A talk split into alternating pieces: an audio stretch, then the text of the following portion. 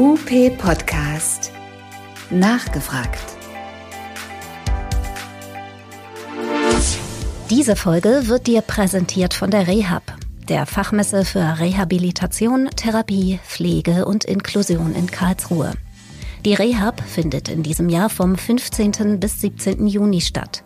Alle Infos zum Programm sowie dein vergünstigtes Online-Ticket bekommst du unter www.rehab-karlsruhe.com.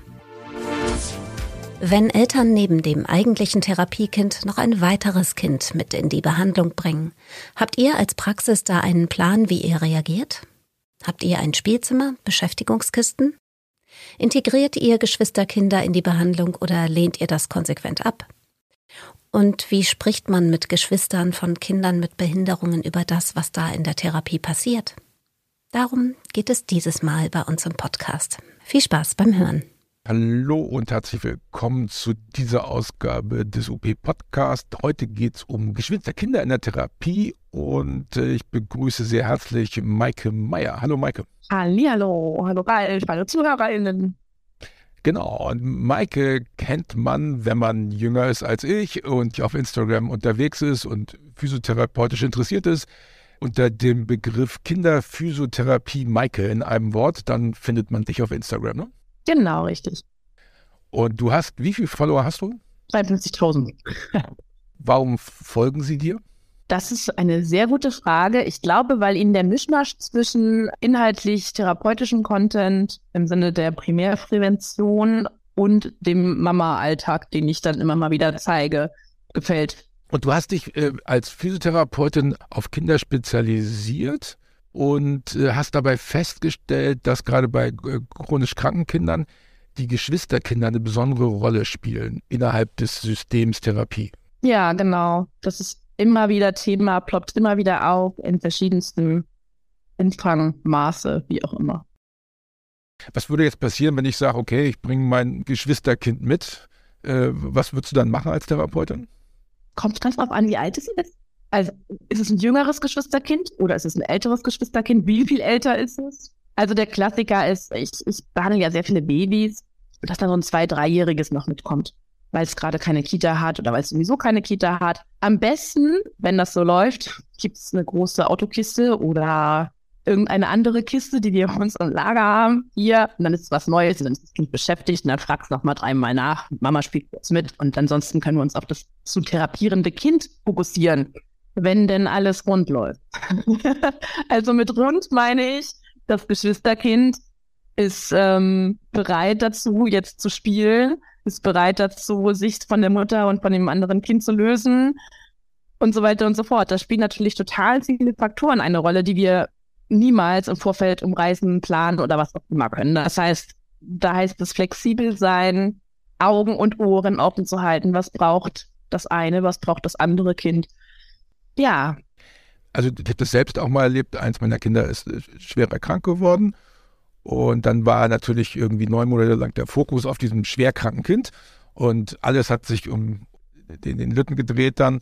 Und dann haben die anderen Kinder sich hinterher, also zwei, drei Jahre später, kamen die aus dem Off und sagten, boah, da hatte ich, hatte ich schon das Gefühl, dass ich gar keine Rolle mehr spiele und dass ich funktionieren musste und so weiter und so fort. Ähm, da war ich ganz überrascht, weil die, die, die Geschwister waren schon 12, 13 Jahre älter als der Jüngste, der da betroffen war. Und die haben trotzdem sich zurückgesetzt gefühlt. Also wie kann man sowas therapeutisch mit auffangen, mit begleiten? Eltern vielleicht, also mich hat darauf niemand aufmerksam gemacht. Ich bin, wie gesagt, dann Jahre später selbst darüber gestolpert. Aber wie kann man sowas therapeutisch mit einpreisen oder mit, mit nutzen oder den Eltern da helfen, nicht in irgendwelche Fallen zu stolpern?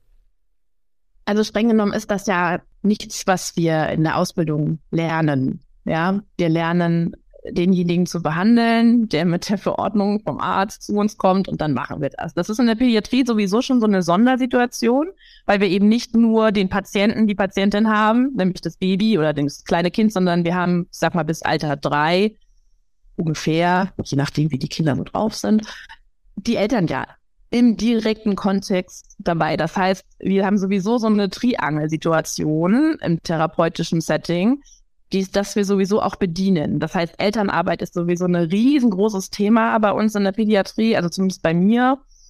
ähm, ich gehe davon aus, dass das bei allen anderen KollegInnen auch so ist, ähm, dass die Elternarbeit zentral ist. Wir brauchen die Eltern im therapeutischen Kontext, weil sie ja unsere Therapie zu Hause quasi, ich will nicht sagen, fortsetzen. Gleichzeitig kriegen sie ja schon Aufgaben für zu Hause, für die Umsetzung und so weiter. Und wenn da dann ein Kind noch dazukommt, also ein Geschwisterkind, ich frage das zum Beispiel auch ab, ist das ihr erstes Kind, ist das das zweite, wie auch immer, das finde ich in der Anamnese, das gehört einfach dazu, einfach auch um zu wissen, gibt es noch weitere ich möchte das gar nicht so nennen, mir fällt nur gerade kein Ablenkungs, ähm, Ablenkungsfaktoren oder ähm, Ressourcennehmer oder eben nicht. Und ähm, ja, eine Erstlingsmama reagiert auch ganz anders auf gewisse Dinge als eine, die schon das dritte Kind jetzt hat. Das äh, so vorab, das heißt, ich weiß relativ schnell, gibt es da noch ein anderes Kind oder nicht? Und ähm, erstmal wird es bei mir nicht groß thematisiert. Meistens kommt es von den Eltern irgendwann, dass dann, ach ja, letzte Woche war anstrengend, weil das ältere Kind war krank, was weiß ich. Und dann kommt manchmal so das Gespräch. Und dann frage ich schon mal nach, Mensch, und wie geht's denn damit? Wie handhaben Sie das? Und ich bin einfach erstmal neugierig und ganz offen und, und frage die Eltern. Und daraus ergeben sich dann manchmal Gespräche. Ich bin jetzt keiner, der direkt sagt, ach, Sie haben ein Geschwisterkind, dann empfehle ich Ihnen das, das, das, das, das und das. Das passt, ist irgendwie unstimmig für mich. Okay. Ja, okay, das passt in keinem Fall, das stimmt. Nein, genau, ist auch nicht mein Auftrag, ne? Nee, stimmt. Wo wir bei Auftrag sind, es gibt bestimmt Kolleginnen die, und Kollegen, die sagen, jetzt lass mal die Kirche im Dorf, Geschwisterkinder sind nicht mit einer Verordnung gekommen, die gehören auch nicht in die Anamnese, kann man mal machen, aber das war es dann auch. Ähm, gibt es eine, eine inhaltliche Rechtfertigung, warum man sich auch mit den Geschwisterkindern beschäftigen kann oder sollte? Naja, wenn wir jetzt an die Erwachsenen denken, dann fragen wir ja vielleicht auch nach, in welchem familiären Setting lebt Patient XY. Aha, sie liegen mit ihrer Frau zusammen in einem Haus. Mhm, dann wissen wir, da ist Unterstützung. In diesem Setting finde ich das auch total wichtig, weil ein Geschwisterkind ja kann ja auch eine riesengroße Ressource sein für das betroffene Kind. Ja, es kann ein Motivationsschub sein, es kann ein Motivator sein, es kann kann ein, ein, ja, ein enger Freund sein, eine, es kann ja so viel sein, ja. Wir denken häufig ja so negativ, so, ja, die, die Eltern. Störfaktor. Ja, als Störfaktor. Gemein. Nein, das kann ja auch total positiv sein, ja. Und Geschwisterkinder von ähm, schwer betroffenen Kindern sind ja häufig extrem empathisch und haben ja ihre Kinder, ihre Geschwisterkinder, die Betroffenen total im Blick und die wachsen mit ganz anderen Herausforderungen auf und ich sehe sie in erster Linie als Ressource, wenn sie das sein möchten. Und an der Stelle finde ich das total wichtig zu erwähnen, ähm, dass die Beziehung der Geschwister untereinander halt schon noch eine Rolle spielt. Also jetzt nicht im direkten therapeutischen Kontext im Sinne von, okay, wenn wir Übung XY machen, dann denke ich an das Geschwisterkind, das ist natürlich Quatsch. Ja, es geht ja eher um dieses Drumherum und um, um auch zu verstehen, warum kommt das Kind vielleicht jetzt gerade nicht weiter? Ich meine, wenn, du hast es gerade gesagt, wenn ein Kind krank ist, dann sind die anderen erstmal so ein bisschen ausgebremst. So, und dann kann das ja auch mal sein, dass das gesunde Geschwisterkind vielleicht auch mal, was weiß ich, eine Lungenentzündung hat oder irgendwas und die Eltern dann eben keine therapeutischen Maßnahmen zu Hause mehr machen und ich frage mich die ganze Zeit, hey, wieso geht das gerade nicht voran? Also ich finde das schon wichtig, dieses Gesamtkonstrukt der Familie ähm, ein bisschen im Blick zu halten. Mhm. Ist das eine klassische Haltung, dieser ganzheitliche Blick oder dieser systemische Blick auf die Familienkonstellation? Ist das, das das typische Vorgehen, was du von Therapeutinnen und Therapeuten so erlebst? Oder ist das sozusagen ein Add-on, auf das du dich spezialisiert hast? Also in der Ausbildung war das höchstens bei der Anamnese mal kurz Thema. Ansonsten hat das keine Rolle. Nee, das ist, glaube ich, ein Konstrukt aus meiner, meiner Haltung und meiner eigenen Mutterschaft mit zwei Kindern, ähm, dass das bedacht werden darf. Und ja, ich bin ja bei den Kolleginnen in der Behandlung nicht dabei, deswegen kann ich das gar nicht, kann ich das nur ganz schwer beurteilen. Ich weiß zum Beispiel von einer Kollegin, die nimmt ähm, das andere Kind, das Geschwisterkind, immer mit, weil das nämlich, und das ist ja auch total typenabhängig und auch beziehungsabhängig. Das hat richtig Bock mitzumachen. Ja, es hat einfach Spaß und Freude daran. Und es ist für das andere Kind ein riesiger Motivator, wenn das Geschwisterkind schon mal über Parcours läuft und das vormacht und dann will es das auch nachmachen und dann überlegen sie, wie sie das umsetzen können mit der Einschränkung, die das Kind hat und so weiter. Das kann halt ein riesiger, ähm, ja, positiver Aspekt auch sein, wenn es das freiwillig tut. Wie kann ich ein Geschwisterkind einbinden? Also nehmen wir mal an, ich habe jetzt Mindset, so wie du, sag ja, ich will das. Wie kann ich so ein Geschwisterkind gut einbinden? Also ich sage mal den Hintergrund, warum ich frage. Ich, ich habe immer wieder Diskussionen mit Therapeutinnen und Therapeuten über Gruppentherapie. Also wie kann man, na, so. Und die meisten Leute sagen, Gruppentherapie ist toll. Und immer wenn ich sage, ja, mach es doch mal, dann sagen sie, ja, nee, das will ich lieber doch nicht machen. Also die meisten Leute haben eine Scheu, das zu tun. Ja, kann ich, kann ich ein Stück weit nachvollziehen. Echt jetzt? Okay. Ja, nee, also ich, ich kenne diese Sorgen auch. Ich habe in der Ausbildung sehr, sehr viele Gruppentherapien gemacht und ich war immer die, die gesagt hat, yay, ich mach's. Mm, okay. Und ähm, meine anderen Mitschüler haben häufig gesagt, oh nee. Ja, ist ein großer Part in der Ausbildung. Genau. Wenn ich jetzt ein Geschwisterkind dazu hole, dann habe ich jetzt eine Art Mini-Gruppentherapie. Deswegen würde ich mal vermuten, es gibt Vorbehalte. Was kannst du den Kolleginnen und Kollegen sagen, die Vorbehalte haben? Wie binde ich ein Geschwisterkind gut ein, sodass das einen guten Effekt hat? Mhm. Also ich glaube, nochmal um die Frage, warum das so schwierig ist, ist, dass deine Aufmerksamkeit als Therapeutin sich dann ja teilt ein Stück weit. Das heißt, deine Anstrengungsbereitschaft ist eine, also die Anstrengung ist eine andere, weil du keinen alleinigen Fokus mehr hast. Das ist auch der Nachteil dessen, die Kinder dabei zu haben. Ja.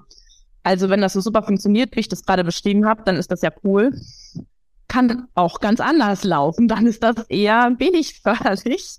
Und dann äh, darf die Überlegung in den Raum gestellt werden, ob es nicht vielleicht doch sinnvoller wäre, wenn ähm, das Kind sich anderweitig beschäftigt oder anderweitig betreut ist durch eine andere Bezugsperson oder, oder, oder. Also jetzt zu deiner Frage, wenn ich ein Geschwisterkind dabei habe und ich möchte das mit einbeziehen, dann hängt das natürlich davon ab, wie alt sind die beiden Kinder. Also es ist ein Unterschied, ob ich ein Baby und einen Zweijährigen habe oder ein Baby und einen Sechsjährigen also das ist altersabhängig von beiden Kindern und das hängt auch an der Beziehung der beiden Kinder. Also ich sag mal so, meine beiden Kinder im aktuellen Alters- und Beziehungsstatus würde ich weniger zusammenpacken. Das könnte aktuell schwierig werden. Also auch da flexibel zu sein, ich glaube, das ist das Aller, Allerwichtigste an Gruppentherapien allgemein und auch an diesem, ich behandle jetzt ein Kind mit einem anderen im Schlepptau. Flexibilität und ähm, die Ziele, die ich habe in der Therapie, auf jeden Fall weiterhin im Blick zu behalten. Ähm, das ist, glaube ich, die größte Herausforderung neben dieser geteilten Aufmerksamkeit, die dadurch entsteht. Und ähm, ich, ich kann da jetzt gar nicht so viel pauschale Sachen zu sagen, weil das so unabhängig ist von, auch von der Erkrankung, von dem Setting insgesamt. Ich würde erklären, also je älter das Kind ist, umso leichter ist das natürlich. Was wollen wir gerade machen? Oh, guck mal, wenn der das und das macht, ich möchte, dass der das so und so macht. Kannst du das eigentlich? Zeig doch mal. So, und dann zeigt das andere, oh, guck mal, das probieren wir jetzt auch mal. Ich gebe dir Hilfe. So, und dann, so, das könnte zum Beispiel ein Setting sein. Oder wenn ich einen Säugling habe und einen Dreijährigen und dass der fragt, warum weint der denn jetzt, dass ich das Kind gerecht erkläre. Also, ja, es geht viel an der Stelle auch um Kommunikation. Okay. Jetzt, das ist sozusagen fast eine Überleitung zu einem Thema, was du ja auch gerade gemacht hast. Du hast dich in Richtung gewaltfreie Sprache spezialisiert. Du hattest ja schon eben Schwierigkeiten, als, als ich gesagt habe, ja, Störfaktor Kind. Da sagst du, ah nee, das kann man so nicht sagen. Ähm, was hat gewaltfreie Sprache, Kommunikation bei diesem Thema Geschwisterkind? Äh, vielleicht erklärst du erstmal, was gewaltfreie Sprache ist und dann, was es mit dieser Geschwisterkind-Geschichte auf sich hat. Genau, ich beschäftige mich mit der gewaltfreien Kommunikation nach Marshall Rosenberg. Da habe ich so ein paar Kurse gemacht und bin da privat ganz tief schon im Prozess drin. Und als ich nach der Elternzeit wieder eingestiegen bin, war für mich klar, dass ich diese Haltung und diese Art der Kommunikation unschwer zu Hause lassen kann. Dass das irgendwie für mich keinen Sinn ergibt. Und ähm, habe es dann ins, in mein therapeutisches Setting sozusagen mit ähm, reingebracht. Jetzt musst du mir helfen. Ich helfe dir. Ich bin jemand, der bestimmt nicht gewaltfrei kommuniziert. Ganz im Gegenteil. Ich bin wahrscheinlich genau das Gegenteil von. Was ist das für eine Haltung, die man hat, wenn man gewaltfreie Sprache so macht wie du? Was ist deine Haltung? Das ist Wow, da könnten wir jetzt eine ganze ähm, Podcast-Folge nur dazu machen. Was ist deine Haltung? Also genau, Haltung oder Werte, ja, das ist sowas wie, jeder tut das, was er kann, und zwar in seinem bestmöglichen Wissen. Jeder, also wir keine Verurteilung, keine kein Schubladendenken. Ja, also jeder darf so sein, wie er oder sie ist. Und ja, jeder sein anders. Ich biete etwas an und ich möchte, dass die anderen Menschen freiwillig dabei sind. Ja, das ist gerade, ich bin ja Volta-Therapeutin, gerade in diesem Zusammenhang sehr, sehr tricky und es hat mich sehr, sehr viele Gehirnwindungen und neue Wege und Gedanken gekostet, als ich wieder eingestiegen bin, das ähm, für mich zusammenzubringen. Wie, wie, das, wollte ich, das kann ich mir gar nicht vorstellen. Also Volta ist für mich, ich bin ja ich schränke, ich schränke ein und äh, kriege Bewegung, indem ich einschränke. Ich bin kein, ich bin ja kein Therapeut oder keine Therapeutin, aber das stimmt doch, ne? Das ist doch eher einschränken. Man begrenzt, damit die Kinder gegen angehen, ne? Ja und nein. Also es gibt eine definierte Haltung, die ich halte mit gewissen Winkelstellungen und dann gibt es Auslösezonen, die ich aktiviere, um eine Muskelaktivität zu bekommen. Und in dem Moment mag das von außen gewaltvoll aussehen, es ist ja auch völlig entgegen dem, was das Kind möchte. Also ja, eine weitere Haltung ist halt bindungs- und bedürfnisorientiert zu handeln. Das funktioniert in dem Moment nicht. Gleichzeitig, super wichtig, ich bin ja ein Heilmittel. Ja, ich bin ja im Rahmen der Gesundheitsfürsorge, die die Eltern innehaben, ein Mittel, um etwas umzusetzen. Ich habe einen Auftrag und in dem Sinne bin ich, ähm, ja, nutze ich eine Macht. Also es gibt, gibt ähm, in der gewaltfreien Kommunikation ähm, verschiedene Machtbegriffe auch, ja, schützende Gewalt. Ich lasse ja mein Kind auch nicht nur, weil es auf die Straße rennen will, auf die Straße laufen. Ja, und ähm, so ist das halt auch in der Therapie. Ich habe, ich hab, das Kind hat eine Indikation und ich habe einen Auftrag und in dem Moment mache ich das. Entscheidend ist, dass ich das verbal begleite.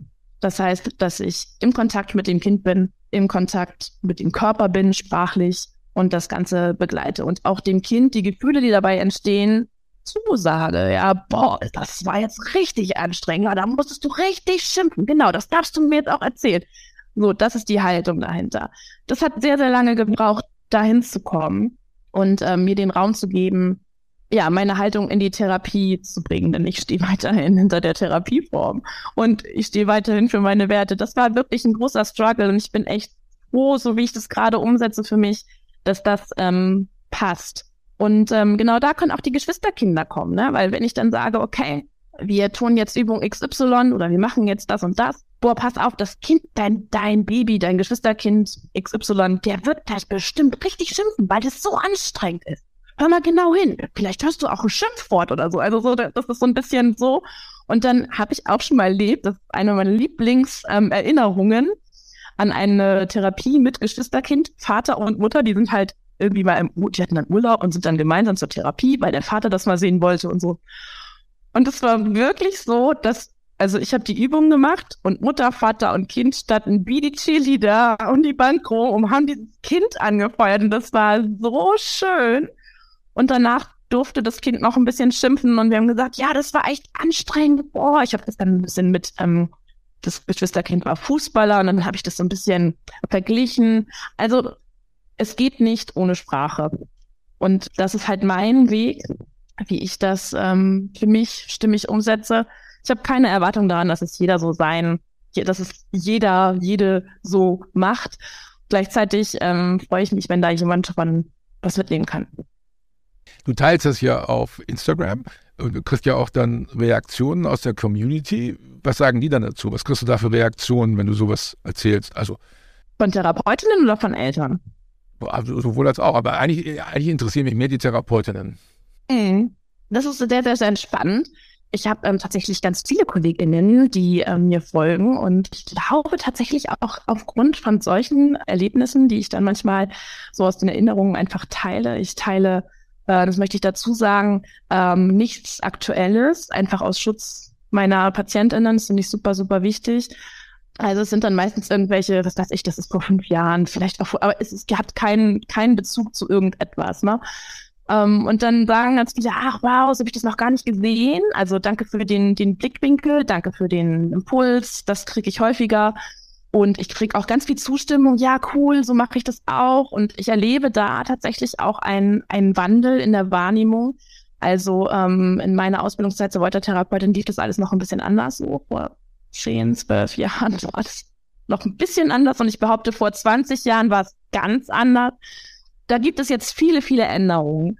Und das feiere ich total, weil Weiterentwicklung so, so wichtig ist. Ich glaube, gerade diese alten, ich nenne sie jetzt mal eingestaubten Therapietechniken, die dürfen auch neu gedacht werden. Und gerade mit den neuesten wissenschaftlichen Erkenntnissen rund um Bindungsforschung, ja, kindliche Entwicklung und so weiter, da dürfen Dinge neu gedacht werden, was nicht heißt, dass die ähm, Effektivität der Therapie dadurch geschmälert wird, sondern dass das Setting drumherum verändert werden darf.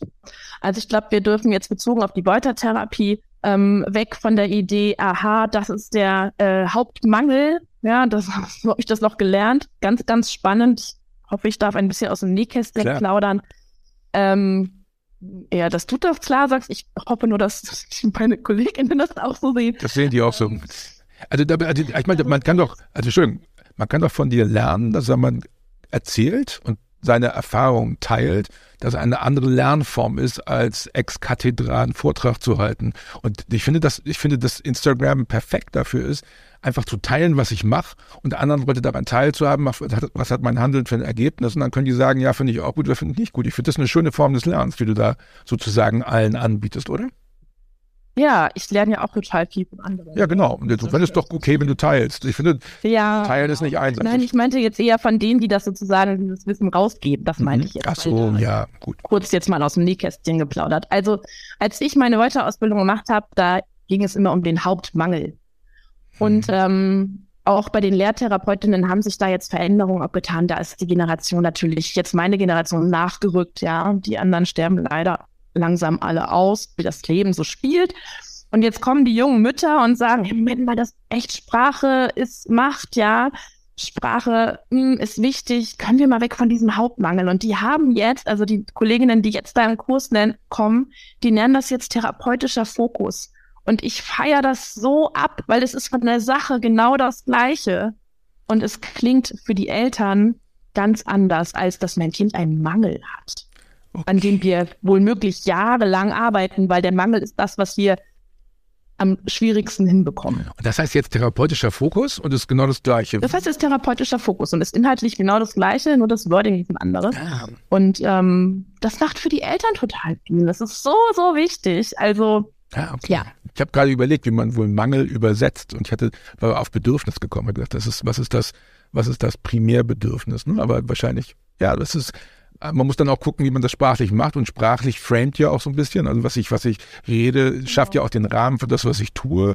Und das ist ja vielleicht auch ganz wichtig dabei, dass man sowas macht. Und gerade wenn Geschwisterkinder dabei sind, wird das natürlich umso wichtiger, was man da sprachlich macht. Mhm. Genau, weil gerade bei Geschwisterkindern hat mich jetzt gerade eine Followerin auch gefragt, wie erkläre ich meinem dreijährigen Kind, dass das Geschwisterkind eine Behinderung hat, ohne das Wort krank in den Mund zu nehmen oder Krankheit oder, weil das ist nicht krank, ja.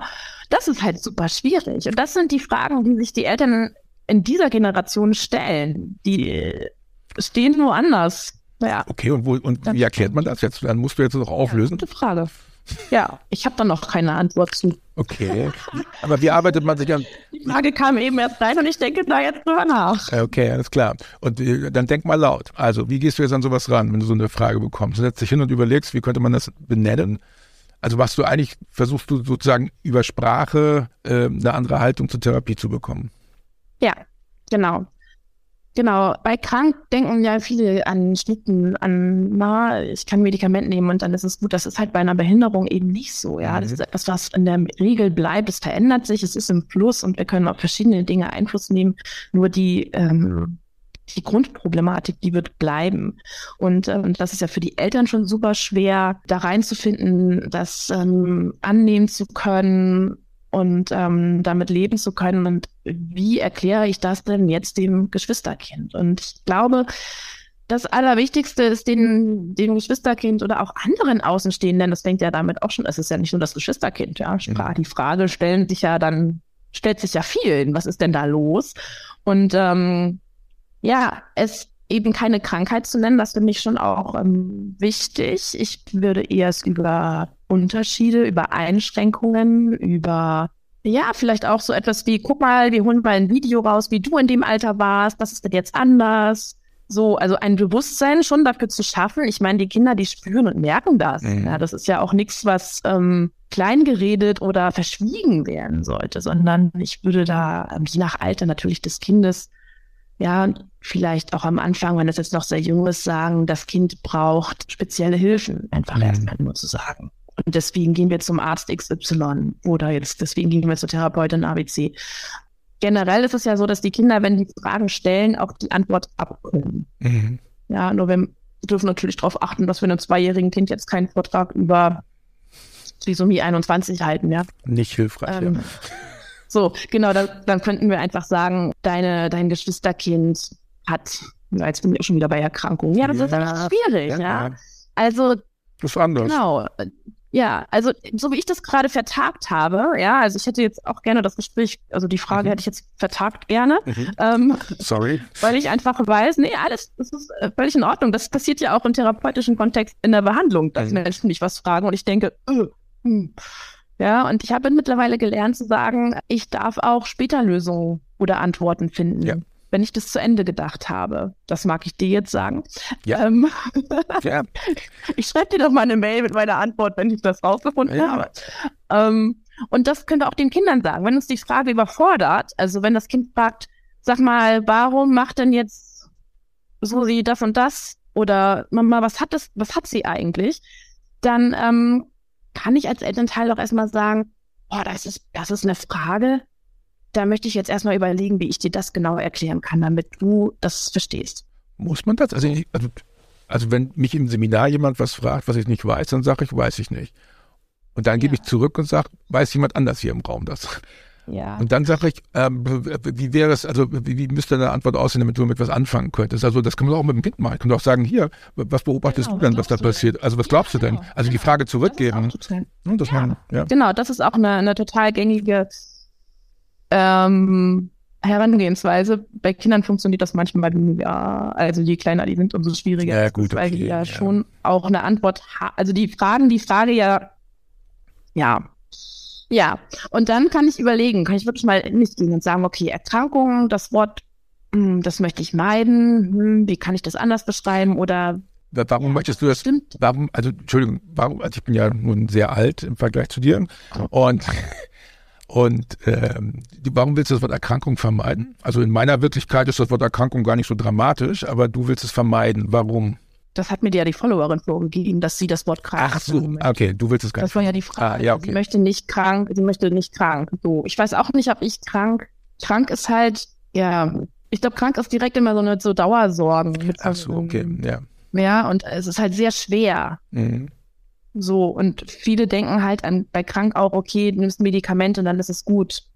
Okay, für mich ist krank so. Ja, also es wären zum Beispiel ganz viele, also ich habe ganz, ganz viele ähm, Eltern schon erlebt mit äh, Kindern mit Behinderung, die gesagt haben, mein Kind ist krank, wenn ihr Kind Schnupfen hatte. Mhm. Aber generell würden sie niemals sagen, dass ihr Kind krank ist. Das Kind hat eine Behinderung. Ja, logisch. Aber es ist nicht krank. Ja, so. deswegen. Und das ist halt, dann sind wir wieder beim Wording und ja. dann sind wir wieder beim was wollen wir eigentlich und ähm, wie kommunizieren wir das? Also vielleicht genau. könnte man auch krank äh, einfach um, also reframe und sagen, was ist dann, was bedeutet denn krank für dich? Also das zurückgeben an deine ja. Verloren oder weil ich, ich finde Krankheit überhaupt nicht schlimm, sondern krank ist einfach nur für alle das Signal, Achtung, ich bin an gerade jetzt temporären äh, äh, Ausnahmezustand und weniger belastbar oder ansprechbar, aber das ist irgendwann wieder so, dass ich normal drauf bin. Und bei chronisch kranken Kindern da habe ich eine Behinderung. So richtig weniger. Ja, ja, ja, ja, okay, ist schwierig. Okay, ja. Okay, ich verhellere mich da auch. Ja, gut, okay. Genau. Gut, mhm. okay, verstehe ich. Ähm, genau, jetzt, jetzt ähm, Jetzt entwickelst du das weiter. Wenn jemand sich für das Thema interessiert, gibt es äh, Sachen, die du empfehlen kannst, die man äh, hören könnte? Die man, gibt es ein Netzwerk, wo man sich mit Geschwisterkindern beschäftigen könnte? Gibt es ähm, Hinweise, die du auch äh, Eltern gibst, wenn die ein Thema haben mit Geschwisterkindern, wo du sagst, okay, da könnt ihr betroffene andere äh, Leute treffen, die sich mit dem gleichen Thema auseinandersetzen? Gibt es sowas? Ja, es gibt verschiedene ähm, Institutionen oder auch Initiativen oder Vereine, die so Geschwistertreffs für Geschwisterkinder von Kindern mit Behinderung anbieten. Mhm. Das gibt es. Mhm. Geschwisterclub, hat eine Kollegin mir reingeschrieben, da gibt es so eine, so eine präventive Gruppenangebote für Geschwister von Kindern mit Erkrankungen oder Behinderten. Wir machen in die Shownotes einfach noch ein paar Links rein, äh, was da ist. Ähm, ich glaube, es hilft, dass man, dass man weiß, das Thema Geschwister und Geschwisterkinder, die Reaktion von Geschwisterkindern auf chronische Erkrankungen in der eigenen Familie ist eine besondere Situation, die man dann auch berücksichtigen muss. Hilft das, wenn man die Geschwister besser einmacht? Hat das Einfluss auf die, auf die Behandlung des behinderten Kindes? Auf jeden Fall. Also ich glaube, je stabiler das Umfeld des betroffenen Kindes oder auch Patienten allgemein, das ist ja letztendlich auch altersunabhängig, je stabiler und je besser informiert und je ja, zugänglicher auch ähm, das Umfeld ist, umso leichter ist es für den Betroffenen oder die Betroffene. Mhm. Genau, ja, bei Elternarbeit ist natürlich wichtig. Ich kann mich daran erinnern, dass ich mal in einer Fortbildung mit Logopädinnen gesessen habe und gesagt habe, das Wichtigste für mich wäre, wenn ich zur Logopädin komme, dass die Logopädin sagt, du bist ein guter Vater, weil ich immer das Gefühl hatte, ich hätte was falsch gemacht, wenn mein Kind nicht richtig spricht. Also ich bin ja jemand, der über Sprache eher agiert und wenn, mein, wenn meine Kinder nicht ordentlich sprechen können, hätte ich immer das Gefühl, ich habe die falsch erzogen oder habe irgendwann hab einen Fehler gemacht. So und dass, mein, dass meine Therapeutin mir dann sagt, ey, du bist, du machst das gut, du machst das richtig, das ist okay und schön, dass du hier bist und jetzt hilf mir mal. Und da, da haben die Therapeutinnen mich angekommen und gesagt, wie bist du denn drauf? Das, das, das ist dann gar nicht unser Job. Das, also das ist schon ein paar Jahre her. Ähm, aber dieses, dieses Anerkenntnis, dass, also dieses Annehmen der Eltern als, als, als Ressource, ist das, ist das in deiner Erfahrung nach wichtig? Total wichtig. Ja, gerade wenn wir über Behinderung sprechen, jetzt irgendwie aus Geburtsschieden im weitesten Sinne ähm, entstanden sind, dann ähm, spielt da ja auch sowas wie Schuld mhm. und ähm, so eine Rolle. Und ähm, das ist ein total wichtiges Thema. Also das ist nichts, was ich jetzt therapeutisch auffangen kann, fangen kann, weil es einfach nicht ähm, meine Profession ist, ja. Ähm, gleichzeitig habe ich das natürlich äh, im Blick und auch da ist Wording halt total ja. wichtig. Also ja. dieses Annehmen der Eltern als du machst was richtig, weil du hier bist, ist, glaube ich, ganz hilfreich. Also ich nehme wahr, dass ich als, ah, puh, nun bin ich ja schon ein bisschen älter, das mit den Kindern ist ein bisschen her, aber ich hatte immer den Eindruck, dass ich als Eltern mich auch dafür rechtfertigen muss, was gerade mit meinen Kindern ist. Also ich hatte immer so das Gefühl, von mir würde erwartet, dass ich das richtig mache. Und äh, wenn, wenn dann mhm. meine Therapeutin zu mir sagt, hey, das ist okay, was du machst, das ist in Ordnung, das gibt, glaube ich, echt Ruhe und Kraft. Also mir hätte das jedenfalls Ruhe und Kraft gegeben. Ja. Statt kritische Ärzte, die sagen, ja, müssen Sie mal kümmern. So auch nicht als Sie. Das ist, muss man selbst machen. Macht das nicht genug Sport, das Kind oder so. Und dann denkst du, hallo, geht's noch? Also da, das ist Dinge, die wir als Eltern einfach überhaupt nicht in der Hand haben, ja. Also ähm, Genetik, Temperament und so weiter, Erkrankungen, die wir letztendlich, wir würden ja unsere Kinder gerne schützen vor allem und nichts. Und ähm, es ist einfach nahezu unmöglich. Und ähm, ja, das, was ich auch ähm, definitiv gelernt habe, ähm, als ich selber mit meinem Baby damals in Behandlung war, ist, dass ich total weg bin von diesem, boah, jetzt sind die schon wieder zu spät.